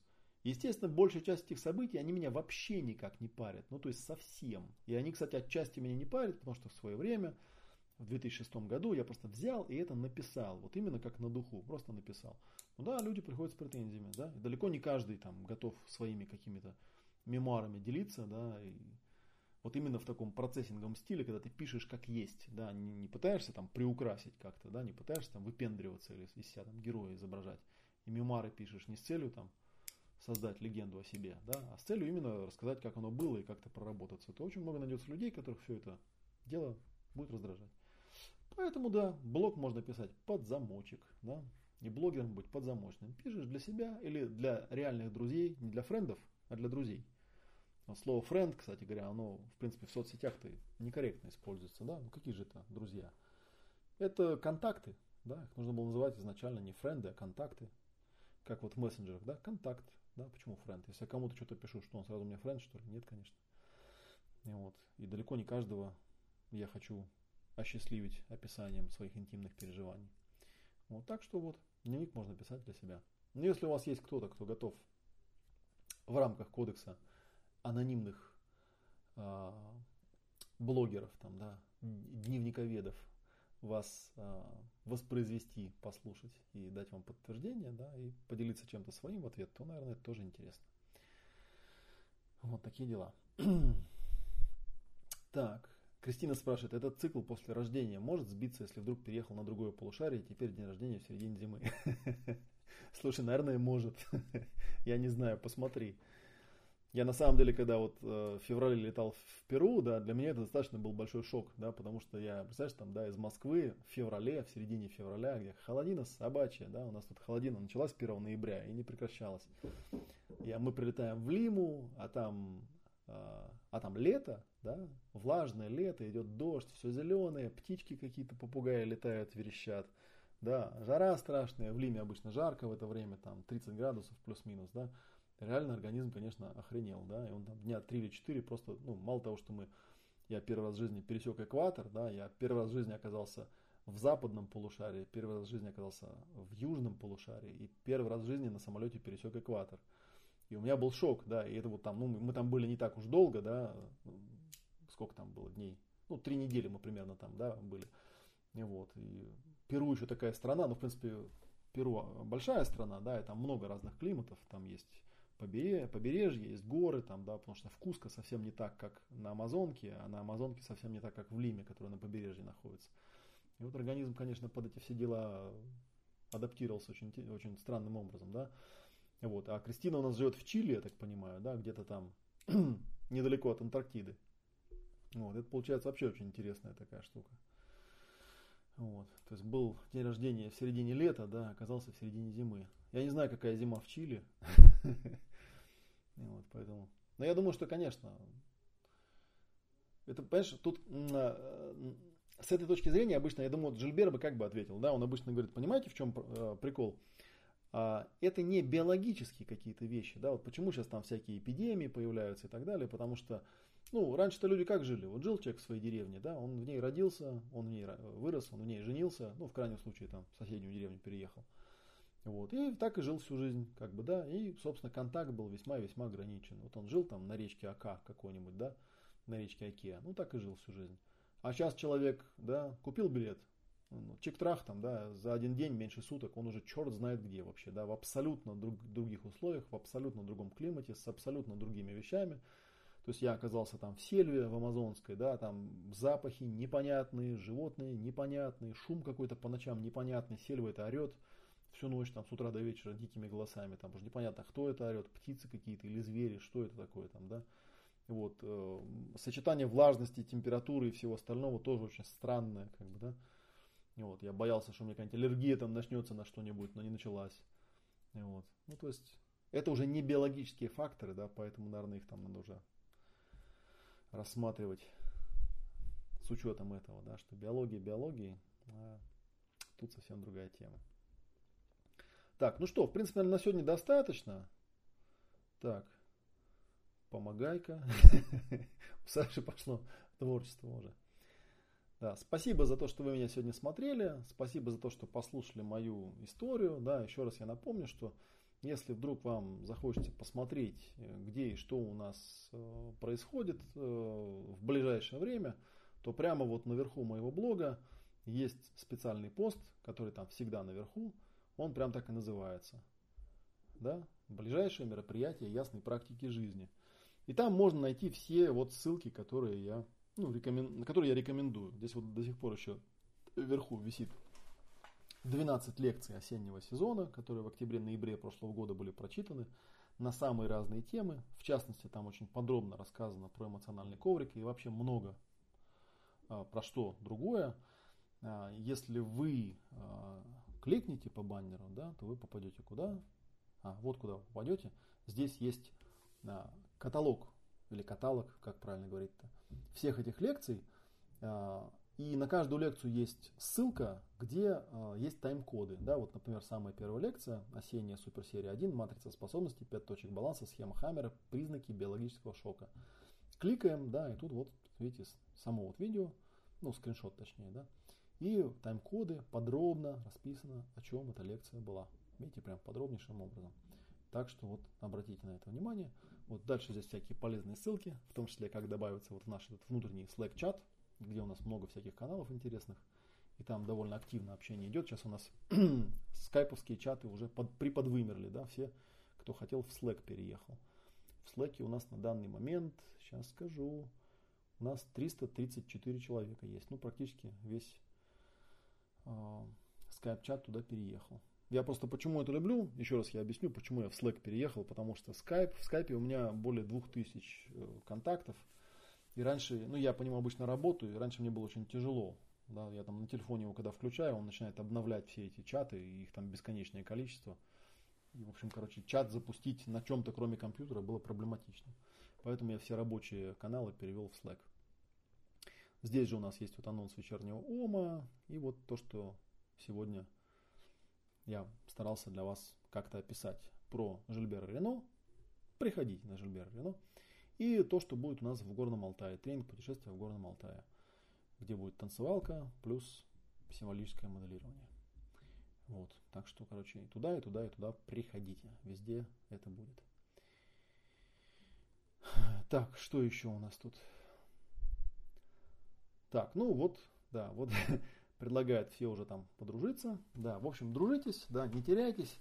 Если что, находитесь через какие-нибудь контакты наши, которые у нас, ну, нетрудно нас на самом деле найти в разных местах. Вот. Вроде бы все, что хотел прочитать, прочитал, все, что хотел рассказать, рассказал. Всем спасибо за внимание, хорошего вам вечера. И мы с вами по плану увидимся, что у нас в ближайшее время. В ближайшее время, на следующей неделе у меня практикум по ПГС. Да? Ну, в принципе, там вечерний ум так стандартно и стоит на вечер среды. Так что, скорее всего, 24 мая вечером среды мы с вами увидимся. Ну и вот вы видели, да, что на самом деле намного интереснее получается, когда приходят слушатели, задают вопросы. И тогда получается очень интересная какая-то трансляция. Действительно есть о чем рассказать. И напомню на всякий случай, да, что есть еще у меня э, подкасты я вот когда что-то рассказываю, параллельно записываю на вот эту вот страшную машину, страшный этот диктофон. Вот. И если вам хочется послушать это в аудио варианте, еще раз в более высоком качестве, чем здесь на YouTube получается, то заходите по адресу podcast.олегматвеев.орг, там вы найдете э, подкасты, ну там вечерний омысл, собственно говоря, последний выложены. Вот он буквально через там полчаса аудиозапись появится, можно ее скачать, можно в iTunes подписаться и так далее. Все, спасибо. Пока-пока. Удачи и до скорых встреч.